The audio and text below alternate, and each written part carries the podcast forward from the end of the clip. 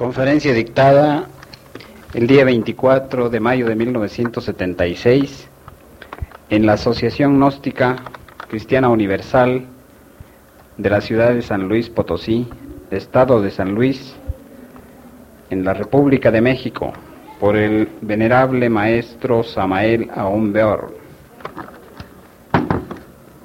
Empezar nuestra plática en. Espero que todos pongan el máximo de atención.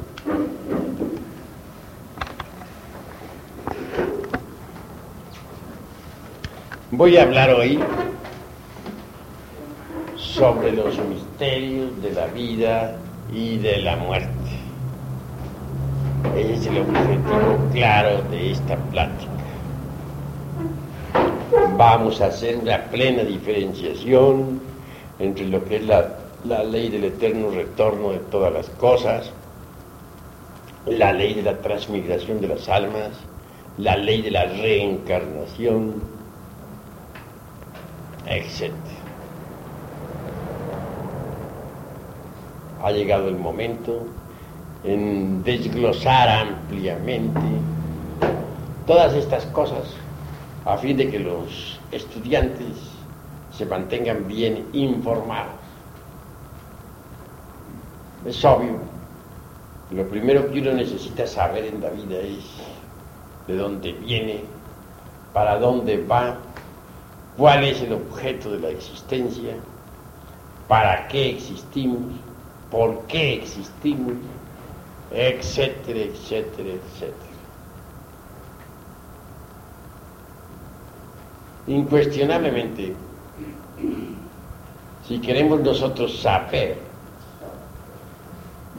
algo sobre el destino que nos aguarda y sobre lo que es la vida en sí, se hace indispensable, primero que todo, saber lo que, qué es lo que somos. Eso es urgente, inaplazable, impostergable.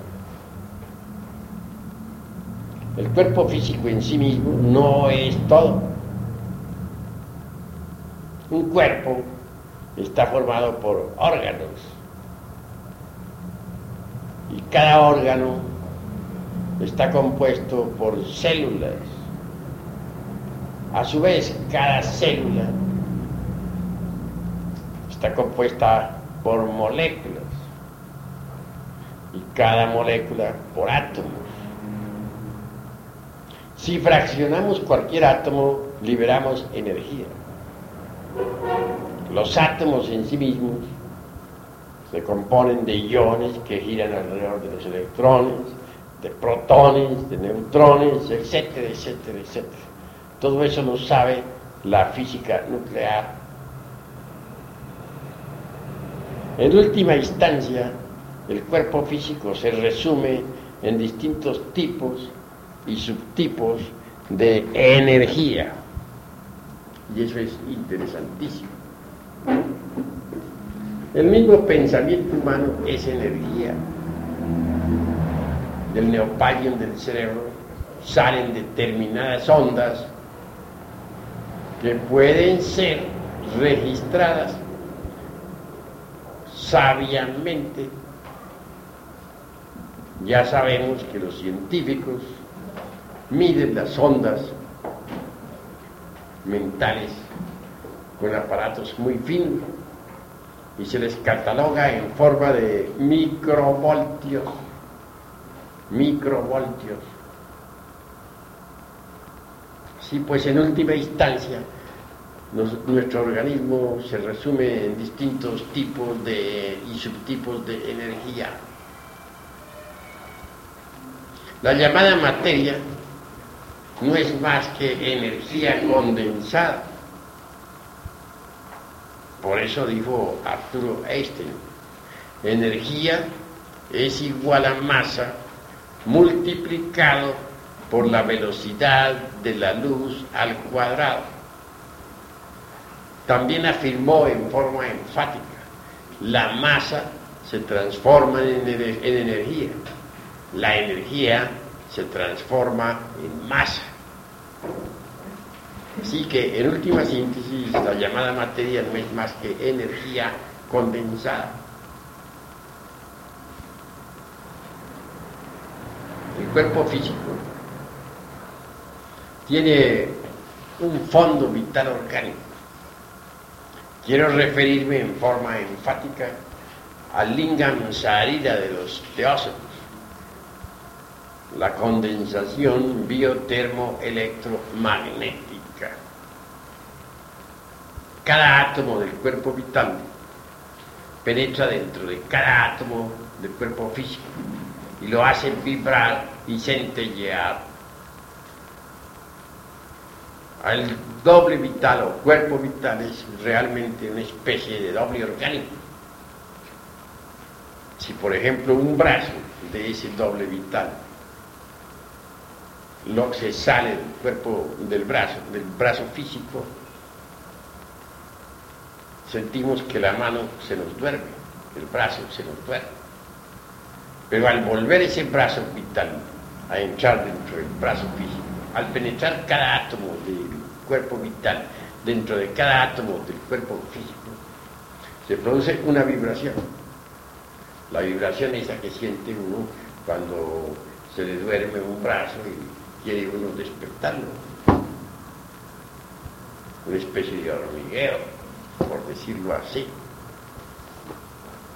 Bien, si se le sacara definitivamente el cuerpo vital a una persona física y no se le volviese a atraer, moriría la persona física. Así que resulta interesante esto del cuerpo vital. Sin embargo, tal cuerpo no es más que la sección superior del cuerpo físico. Es, dijéramos, la parte tetradimensional del cuerpo físico. Los vedantinos consideran al cuerpo vital y al físico como un todo, como una unidad. Un poco más allá, pues, de, de este cuerpo físico con su asiento vital orgánico, tenemos nosotros al ego. En sí mismo el ego es una suma de diversos elementos inhumanos que en nuestro interior cargamos.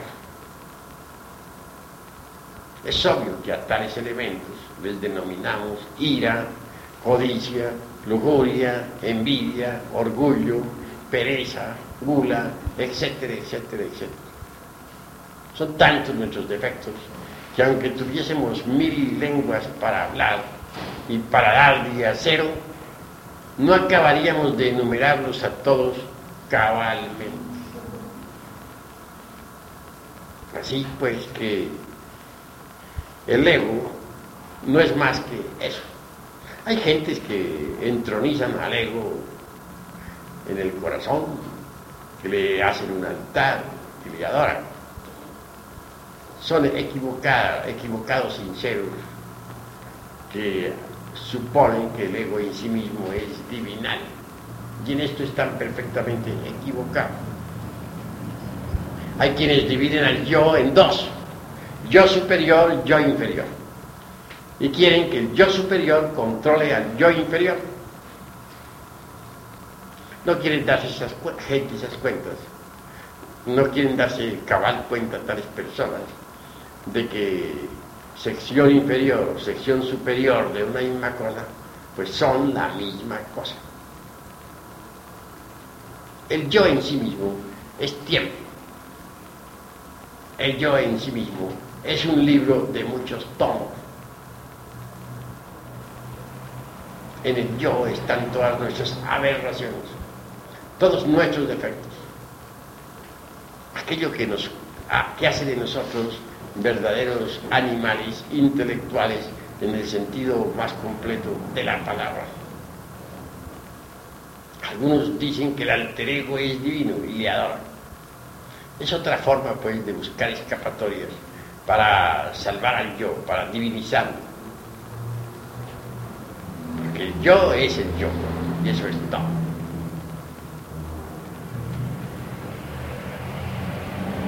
La muerte en sí misma realmente es una resta de quebrados. Terminada la operación matemática, lo único que continúa son los valores. Estos valores son positivos y negativos también. Los hay buenos y malos. La eternidad se los traga, los devora. En la luz astral los valores se atraen y repelen de acuerdo con las leyes de la imantación universal. Los valores son los mismos, los mismos elementos inhumanos que constituyen el ego. Estos elementos a veces chocan entre sí o simplemente se atraen o repelen. La muerte es el regreso al punto original de partida. Un hombre es lo que es su vida. Si un hombre no trabaja su propia vida, si no trata de modificarla, obviamente está perdiendo el tiempo miserablemente.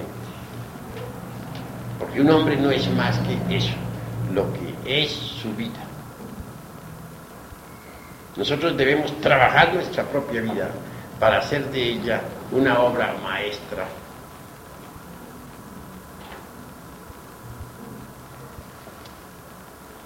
La vida es como una película. Cuando termina la película, nos la llevamos para la eternidad. En la eternidad revivimos nuestra propia vida que acaba de pasar. Durante los primeros días, el desencarnado, el difunto, suele ver la casa donde murió y hasta habita en ella.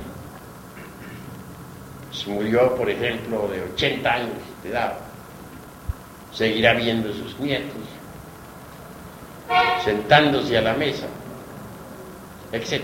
Es decir, el ego estará perfectamente convencido de que todavía está vivo. Y no hay nada en la vida que logre convencerlo de lo contrario.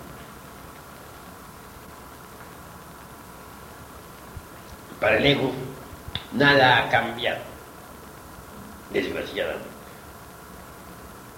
Él ve la vida como siempre. Sentado, por ejemplo, ante la mesa del comedor, pedirá sus alimentos acostumbrados. Obviamente no lo verán sus dolientes, pero el subconsciente sí de sus familiares responderá. Ese subconsciente pondrá en la mesa los indicados alimentos.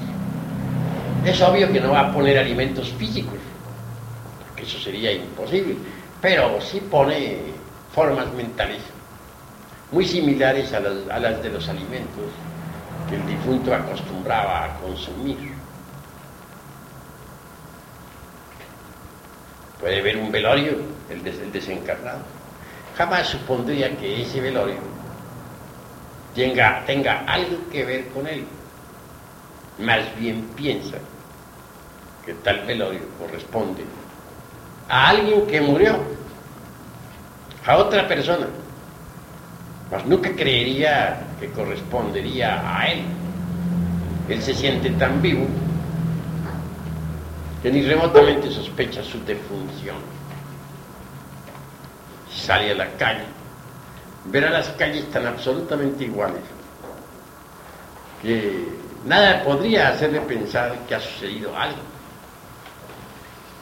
Si va a una iglesia, verá allí el cura diciendo misa, asistirá al rito y muy tranquilo saldrá de la iglesia perfectamente convencido de que está vivo.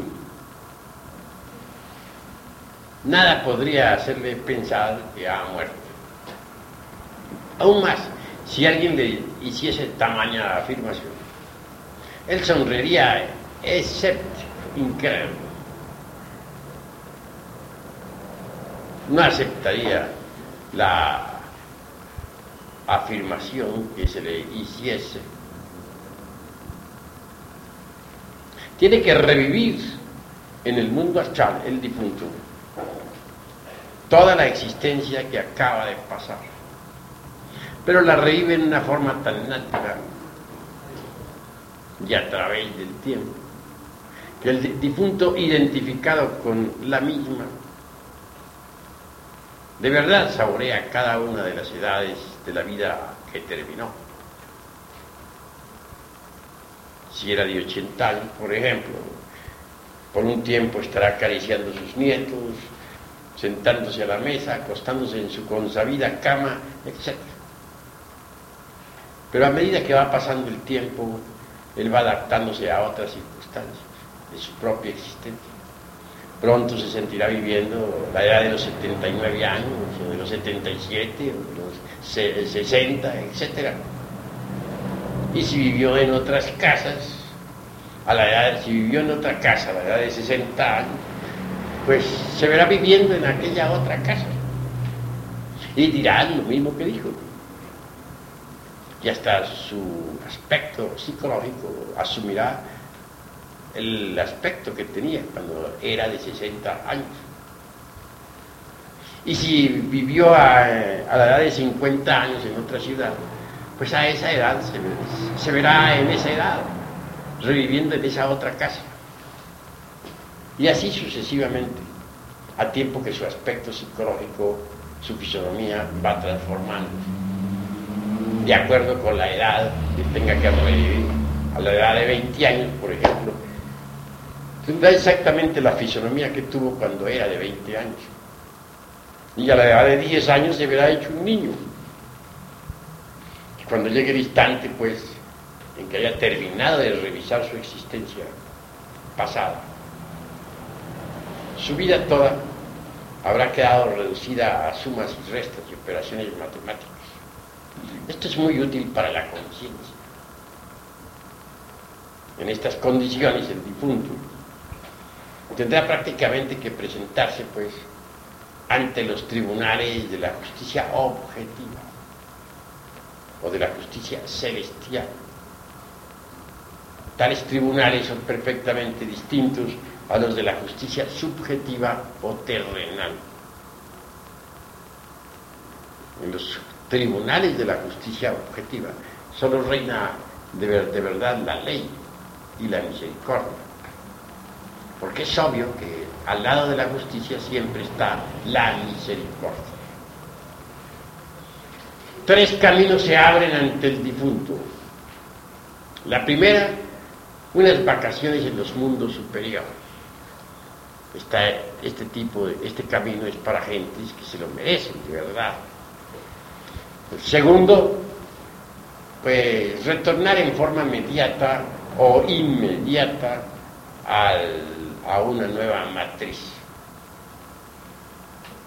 Tercero, descender en los mundos infiernos hasta la muerte segunda, de que habla el Apocalipsis de San Juan y el Evangelio del Cristo.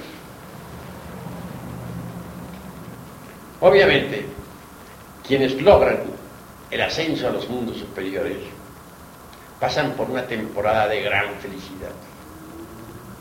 Normalmente el alma, o lo que dijéramos la conciencia, se encuentra embotellada entre el yo de la psicología experimental, entre el ego, que como ya les dije a ustedes, es una suma de distintos elementos inhumanos.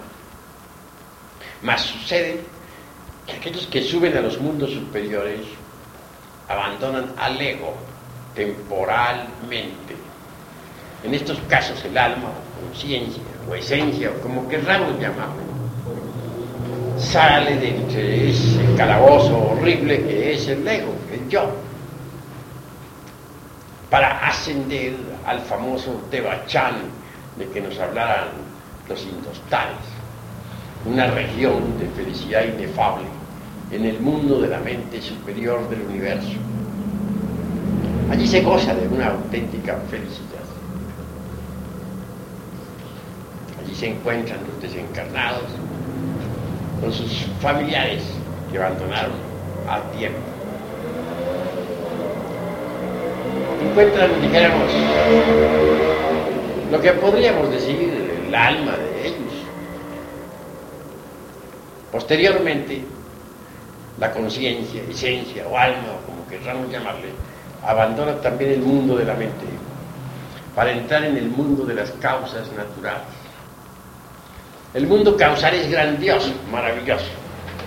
En el mundo causal resuenan todas las armonías del universo.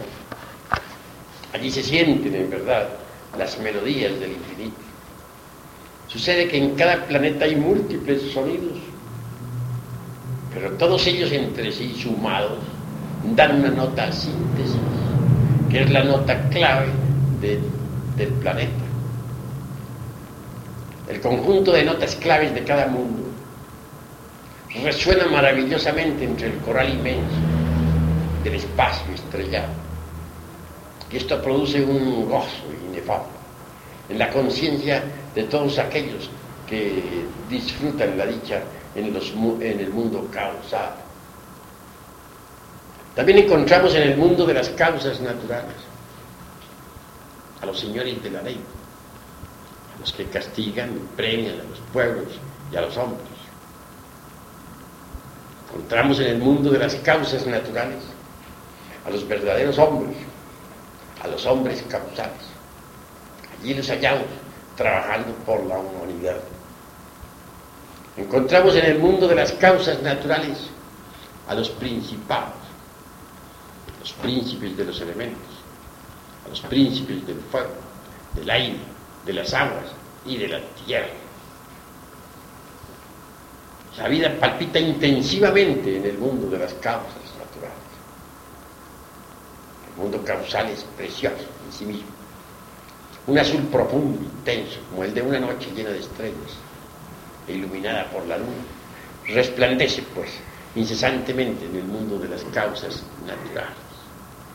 No quiero decir que, hayan otros, que no hayan otros colores, sí los hay, pero el color básico fundamental es el azul intenso, profundo de una noche luminosa, estrellada. Quienes viven en esa región son felices en el sentido más trascendental de la palabra. Pero todo premio a la larga se agota. Cualquier recompensa tiene un límite. Y llega el instante, claro está, que el alma que ha entrado en el mundo causal debe retornar, regresar. Y descenderá inevitablemente para meterse nuevamente dentro del ego, dentro del yo, de la psicología experimental. Posteriormente, esa clase de almas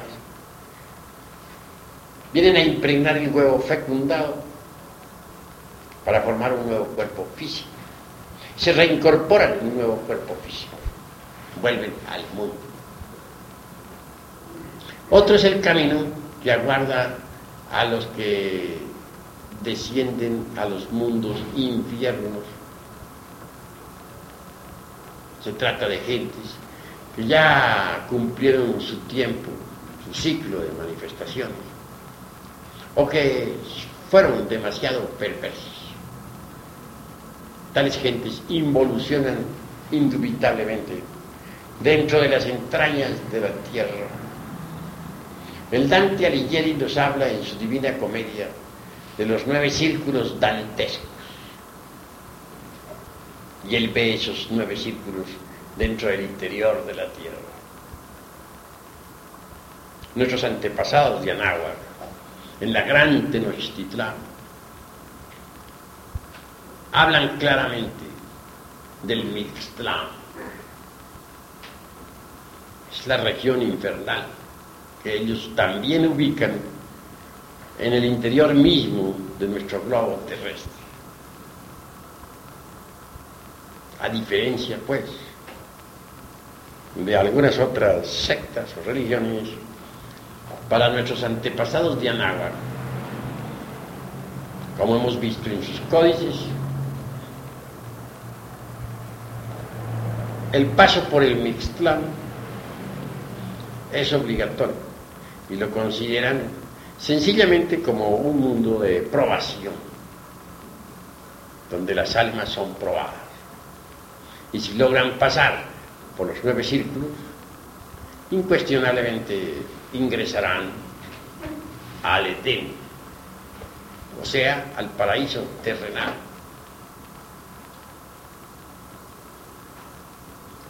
Para los sufis maometanos, el infierno no es tampoco un lugar de castigo, sino de instrucción para la conciencia y de purificación.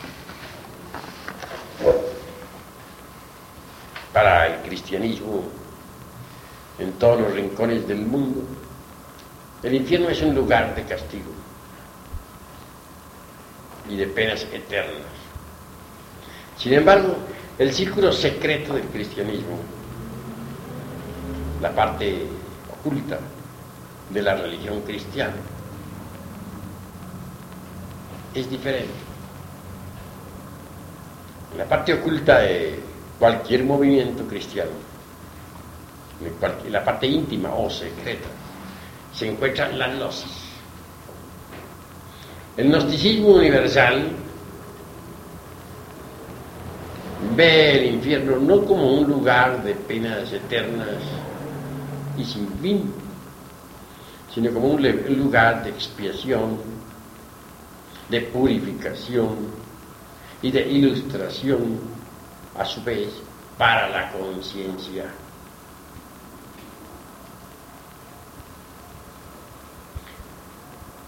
Obviamente, tiene que haber dolor en los mundos infiernos, puesto que la vida es terriblemente densa dentro del interior de la tierra. Y sobre todo en el noveno círculo, donde está ese núcleo, digamos, de una materia terriblemente dura. y se sufre lo indecible. En todo caso, quienes ingresan en la involución sumergida del reino mineral, tarde o temprano deben pasar por eso que se llama en el Evangelio crístico la muerte segunda. No hemos pensado jamás en el gnosticismo universal, al estudiar esta cuestión del infierno dantesco, en que no tenga pues un límite el castigo. Consideramos que Dios siendo eternamente justo, no podría cobrarle a nadie más de lo que debe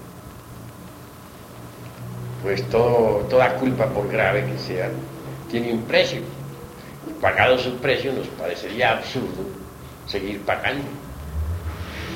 Aquí mismo, en nuestra justicia terrenal, es una justicia perfectamente subjetiva, vemos que si un preso entra a la cárcel por tal o cual delito, una vez que pagó su delito, se le da la boleta de libertad. Ni las mismas autoridades terrenales aceptarían que un preso continuara en la cárcel después de haber pagado el delito. Se ha dado casos de presos, de presos que se acomodan tanto en la prisión que llegado el día de su salida no han querido salir. Entonces ha habido que sacarlos a la fuerza. Así que Toda falta, por muy grave que sea, tiene un precio. Si los jueces terrenales saben esto, ¿cuánto más no lo, sabría la justicia divinal? Muy grave que haya sido el delito o los delitos que alguien haya cometido. Pues tienen su precio. Pagado el precio, pues está la boleta de libertad a la orden. Si no fuera así, Dios sería entonces un gran tirano. Y bien sabemos nosotros que al lado de la justicia divina nunca falta la misericordia. No podríamos en modo alguno pues calificar a Dios como tirano. Tal proceder sería equivalente a blasfemar. Y a nosotros francamente no nos gusta la blasfemia.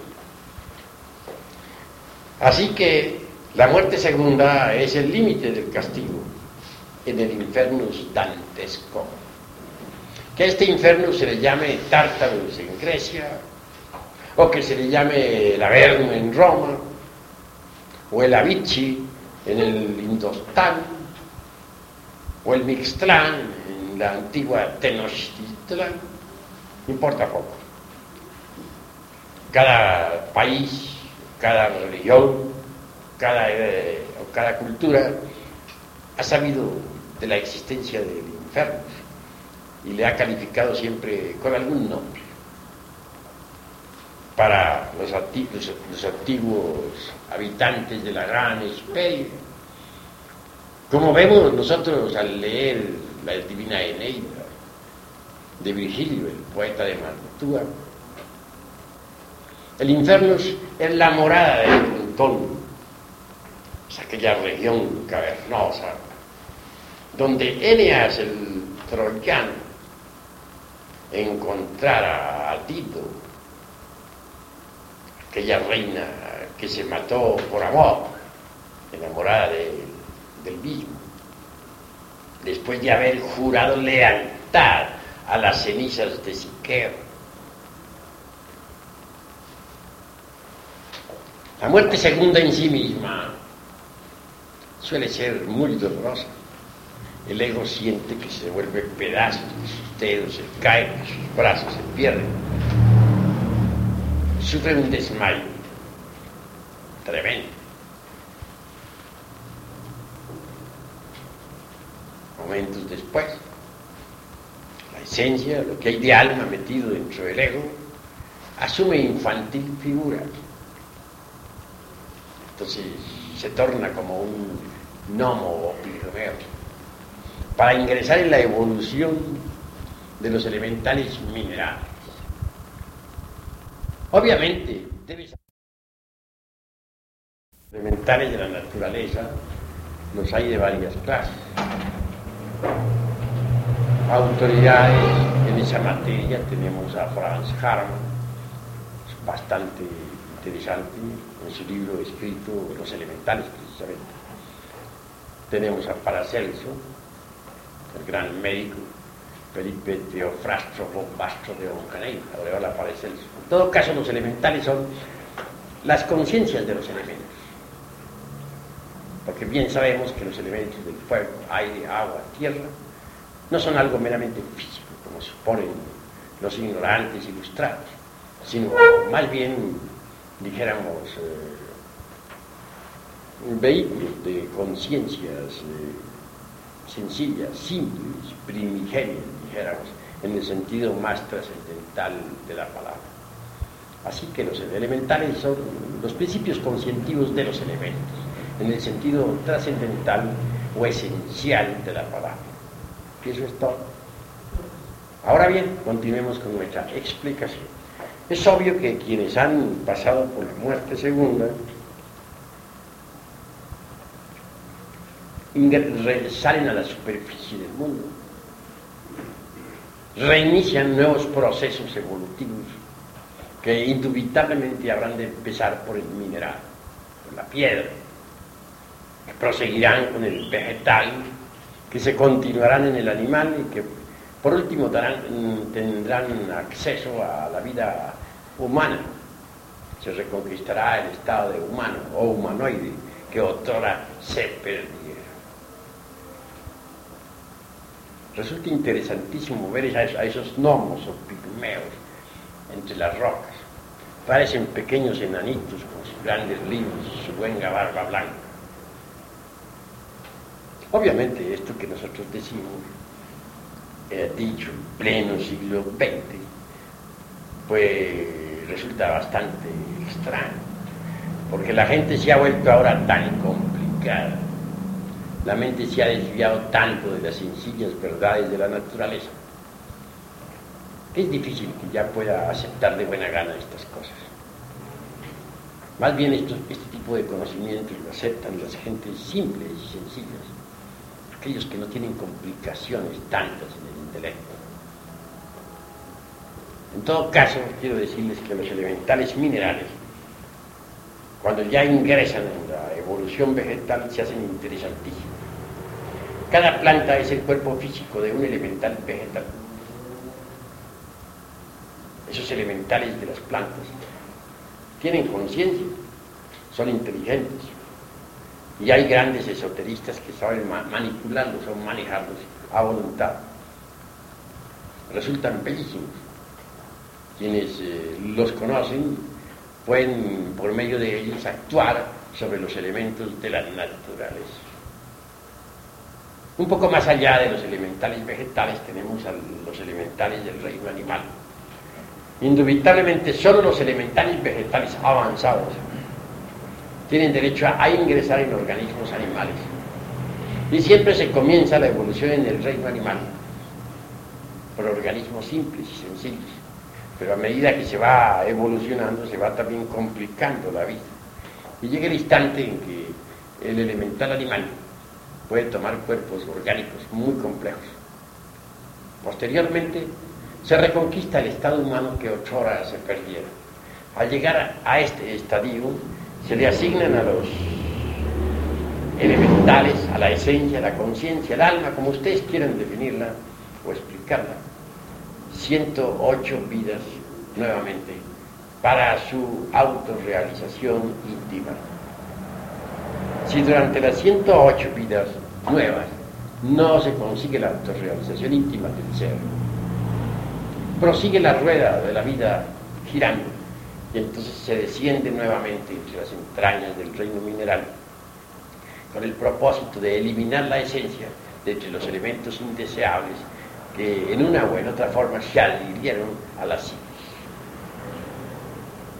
Y se repite el mismo proceso. Conclusión, la rueda gira tres mil veces. 103 mil ciclos de 108 vidas cada uno, cada ciclo. No se autorrealizan las esencias. Toda puerta se cierra y la esencia misma, convertida simplemente en un elemental inocente, se sumerge entre el seno de la gran realidad. Es decir, entre el gran alaya del universo, entre el espíritu universal de vida, o para Brahman, como le denominan los intostados la gran realidad. Esta es la vida, pues, de los que descienden al interior de la tierra, después de la muerte. Vemos, pues, después de la desencarnación, unos suben a los mundos superiores para unas vacaciones, otros descienden entre las entrañas de la tierra, hay otros que retornan en forma inmediata o inmediata, se reincorporan, vuelven para repetir de inmediato también su existencia aquí en este mundo. Mientras uno tenga que retornar o regresar, pues tiene que repetir su propia vida.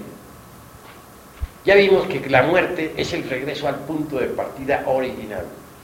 Ya les expliqué también que después de la muerte, en la eternidad, en la luz astral, dijeron, tenemos que revivir la vida que acaba de pasar. Ahora les diré que al volver, al retornar, al regresar, tenemos que repetir otra vez sobre el tapete de la vida, nuestra, o sobre el tapete de la existencia, toda nuestra misma vida. Cuando se... No, no entiendo muy bien eso, porque usted dice que se tiene que repetir otra vez, o claro, diciendo que se tiene que empezar desde el punto de vista de No, al primer caso, mencioné únicamente la ley de la transmigración de las almas, de aquellos que cumplían el ciclo de las 108 existencias, que les tocaba descender entre las entrañas del mundo, que posteriormente, muerto el ego, volverían a evolucionar desde el mineral hasta el hombre. Esa es la doctrina de la transmigración. Ahora estoy hablando de la doctrina del eterno retorno de todas las cosas, junto con esa otra ley que se llama la doctrina de la, de la recurrencia. Si uno, en vez de descender entre las entrañas del mundo, retorna en forma inmediata o inmediata aquí al mundo, es obvio que tendrá que repetir sobre, sobre, el, sobre el tapete de la existencia, sobre el tapete del mundo, su misma vida, la vida que finalizó. Ustedes me dirán que eso es demasiado aburridor. Todos estamos aquí repitiendo lo que hicimos en la pasada existencia, en el pasado retorno. No hay duda de que sí es tremendamente aburridor, pero los culpables somos nosotros mismos, Porque como ya les he dicho, un hombre es lo que es su vida. Si nosotros no modificamos la vida, tendremos que estarla repitiendo incesantemente. Desencarnamos y volvemos a tomar cuerpo. ¿Para qué? Para repetir lo mismo. Y volvemos a desencarnar para volver a tomar cuerpo y repetir lo mismo. Y llega el día en que tenemos que irnos con nuestra música a otra parte. Tendremos que descender entre las entrañas del mundo hasta la muerte segura. Pero no puede evitar esta repetición. Tal repetición es lo que se conoce la ley del recurrencia. Todo vuelve a ocurrir tal como sucedió. Pero ¿por qué dirán ustedes? ¿Por qué tiene que repetirse lo mismo? Bueno, esto merece una explicación. Ante todo quiero que sepan que el yo no es algo meramente autónomo o autoconsciente, o, o dijéramos muy individual. Ciertamente el yo es una suma de yo en plural. La psicología común y corriente, la psicología oficial, piensa en el yo como una totalidad. Nosotros pensamos en el yo como una suma de yo, o yoes, para ser más claro.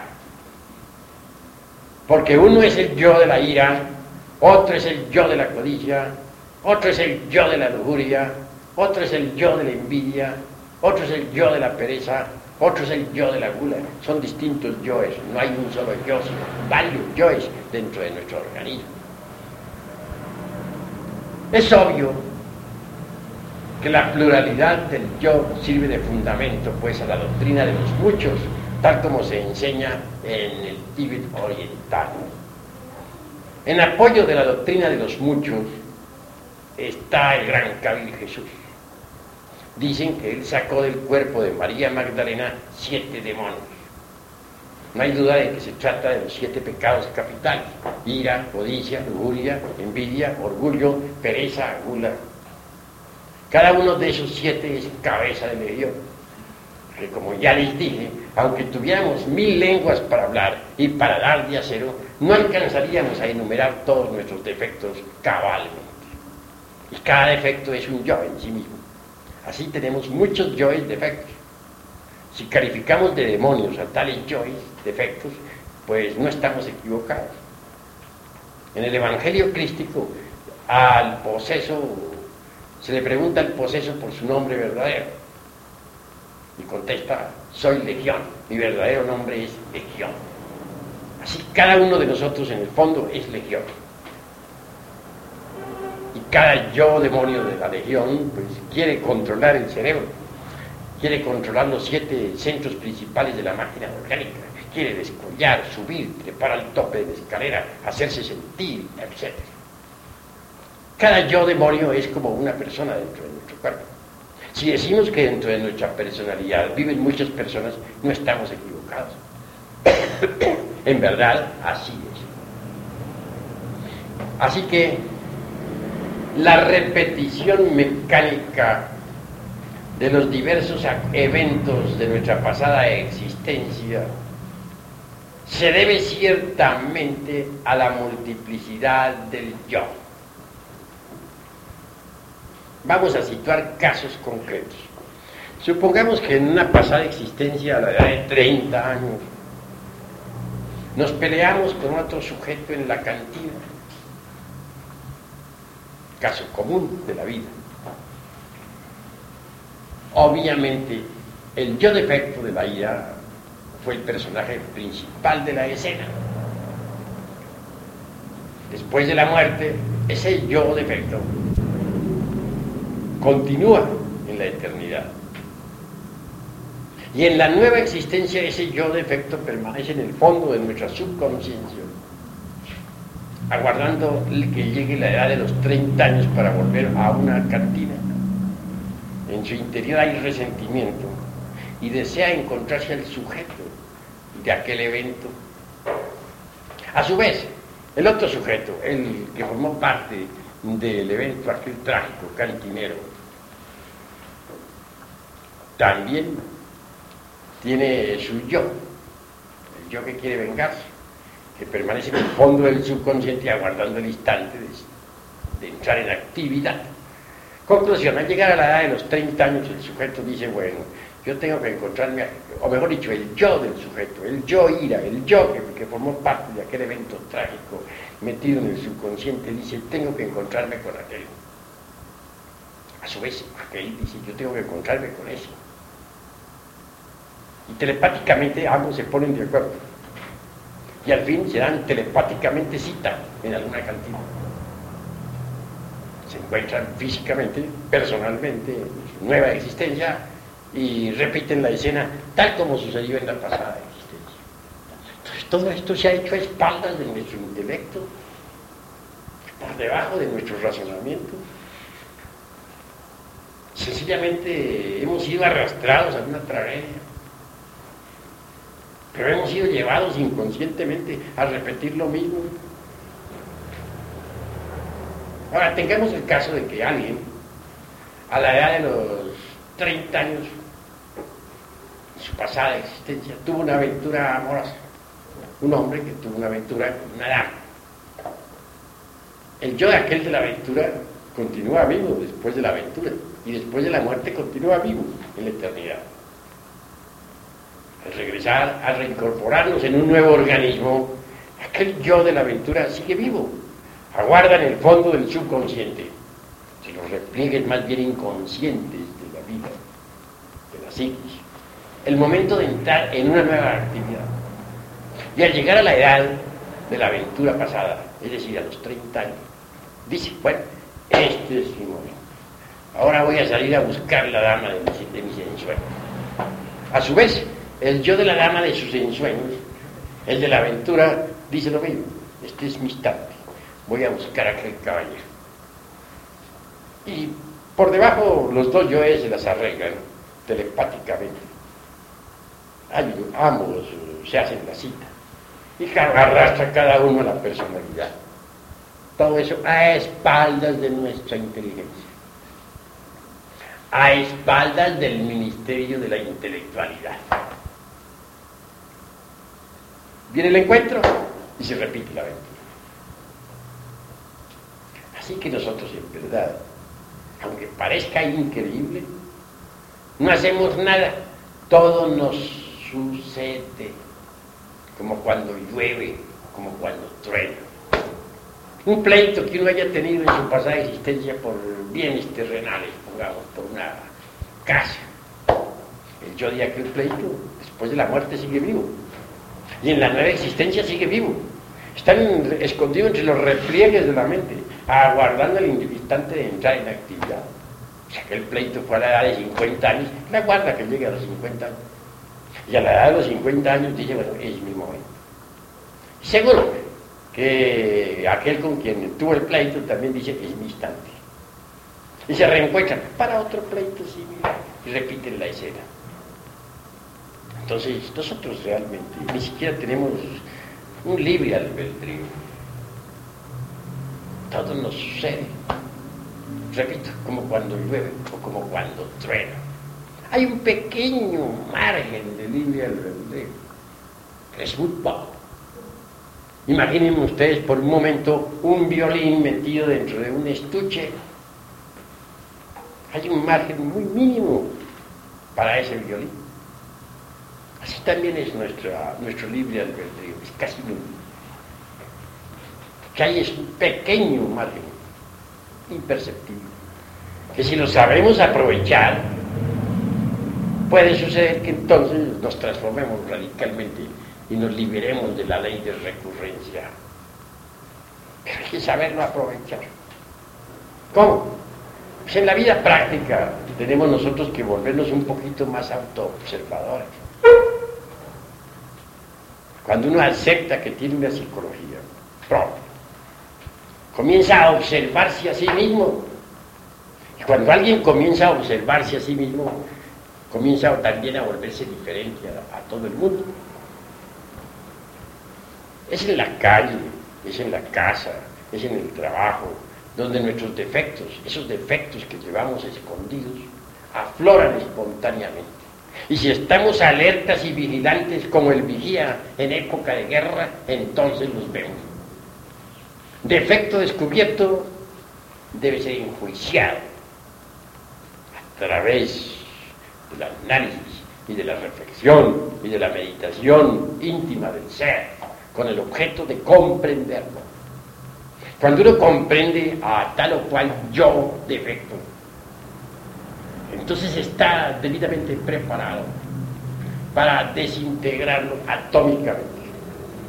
¿Es posible la de desintegrarlo? Sí es posible. Pero necesitamos de un poder que sea superior a la mente.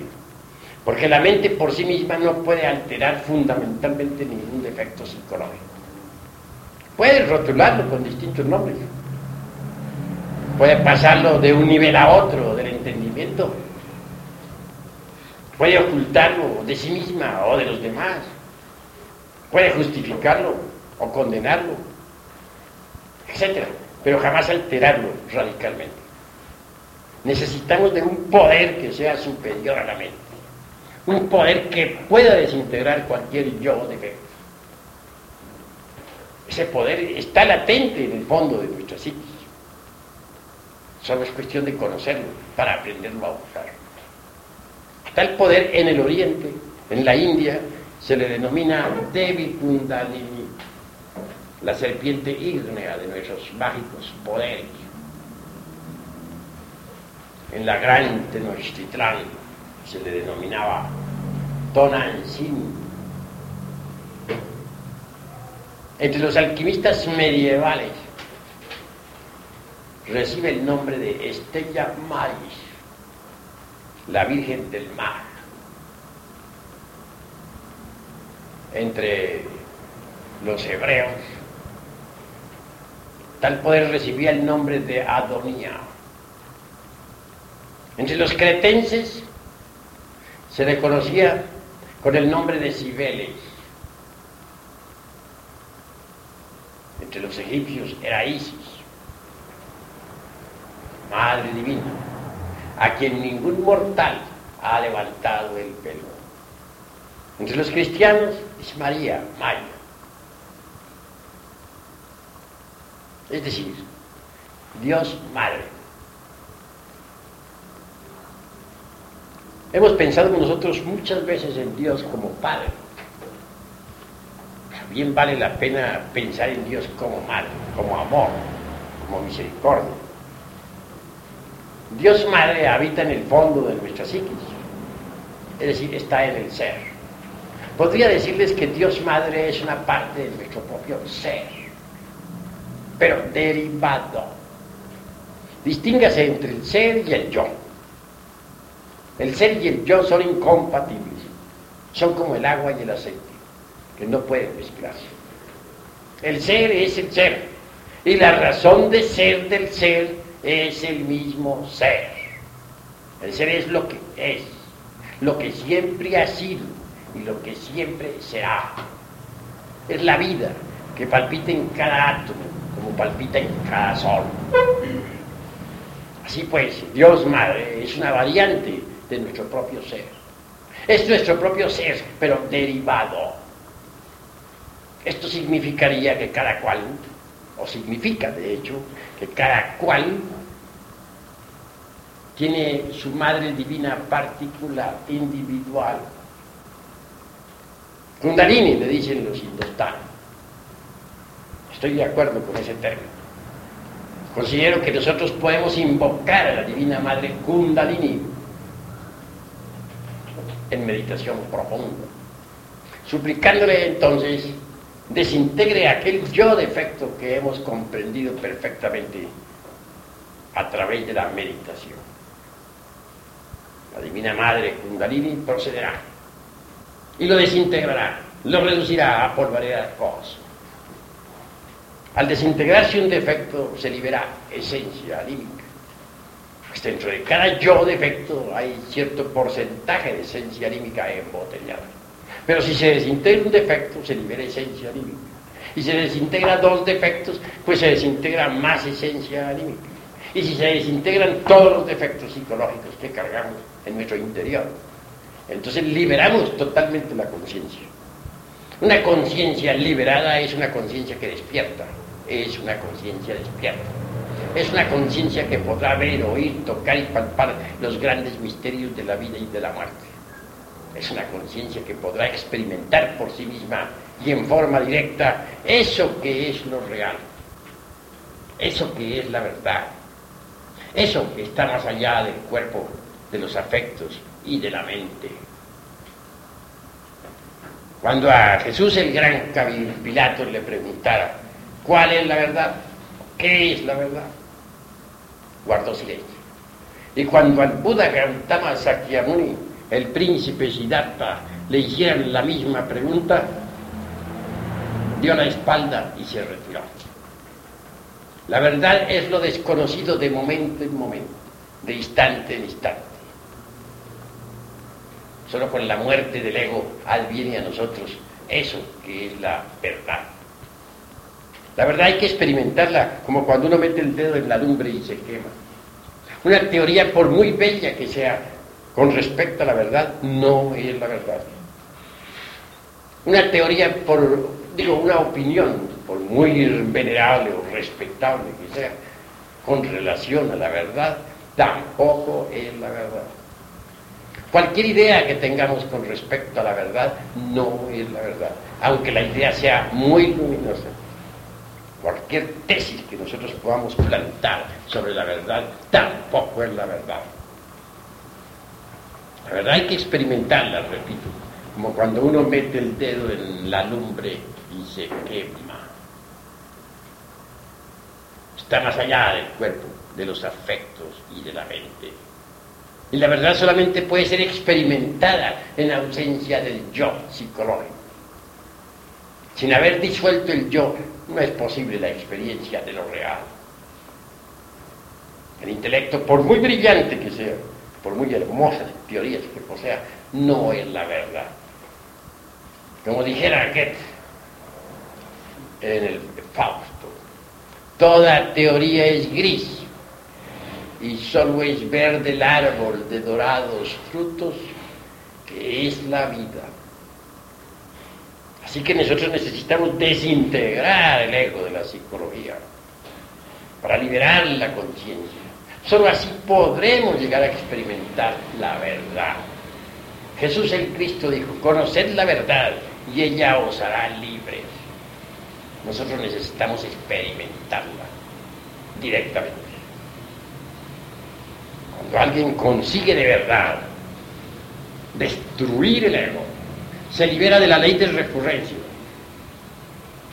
hace de su vida una obra maestra, se convierte en un genio, en un iluminado, en el sentido más completo de la palabra.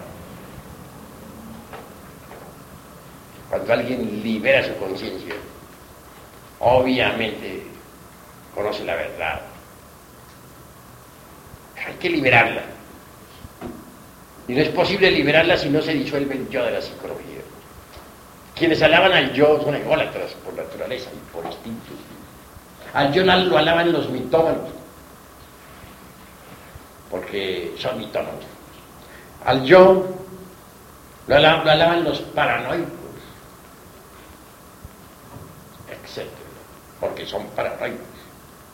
Los ególatras, porque son ególatras. La vida sobre la faz de la tierra sería distinta si nosotros disolviéramos el ego, el yo. Entonces la conciencia de cada uno de nosotros despierta e iluminada irradiaría amor y habría paz sobre la faz de la tierra. La paz no es cuestión de propagandas, ni de apaciguamientos, ni de ejércitos, ni de propaganda ni de OEAS, ni de ONU, ni de nada por el estilo. La paz es una sustancia que emana del ser, que viene de entre las entrañas mismas de la absoluta. No puede haber paz sobre la faz del mundo. No podrá haber verdadera tranquilidad en todos los rincones de la tierra, en tanto los factores que producen guerras existen en, el interior de nosotros. es claro que mientras dentro de cada uno de nosotros haya discordia, en el mundo habrá discordia. La masa no es más que una extensión del individuo.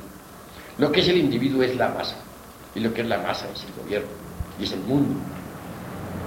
Si el individuo se transforma, si el individuo elimina de sí mismo los elementos del odio, del egoísmo, de la violencia, de la discordia, etc.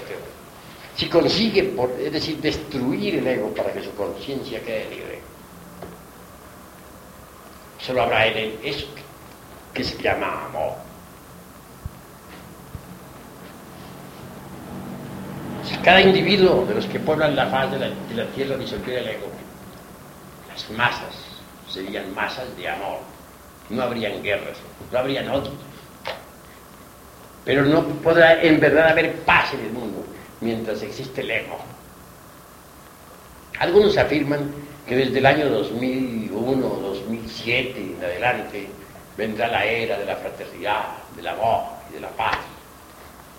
Pero yo, pensando aquí en voz alta, me pregunto a mí mismo, hasta le pregunto a ustedes, ¿de dónde vamos a sacar esa era de fraternidad y de amor de paz entre los hombres, de buena voluntad? ¿Creen ustedes acaso que el ego de la psicología, con sus odios, con sus rencores, con sus envidias, con sus ambiciones, con su lujuria, etcétera, puede crear una edad de amor, de felicidad, etcétera, etcétera? ¿Podría acaso darse ese asunto? Obviamente que no. Para que reine de verdad la paz en el mundo, pues tenemos que morir en sí mismos. Tiene que destruirse en nosotros lo que, lo que tenemos de inhumano. El odio que cargamos, las envidias, los celos espantosos, esa ira que nos hace tan abominables, esa fornicación que nos hace tan bestiales, etc. Pero en tanto continúen existiendo tales factores dentro de nuestra psiquis, el mundo no podrá ser diferente. Antes bien se volverá peor, porque a través del tiempo el ego seguirá volviendo cada vez más poderoso, más fuerte. Y conforme el ego se manifieste con más violencia, el mundo seguirá haciendo más tenebroso. Ya el paso que vamos, si no trabajamos sobre sí mismos, llegará un día en que ya ni siquiera podremos existir, porque unos a otros nos destruiremos violentamente. Si continuara robusteciéndose el ego indefinidamente, así como va, llegaría el momento en que no, nadie podría tener seguridad de su vida ni de su hogar. En un mundo donde la violencia ha llegado al máximo, ya nadie tiene seguridad de su propia existencia. Así creo firmemente que la solución de todos los problemas del mundo está precisamente en la disolución del yo. Hasta aquí mis palabras.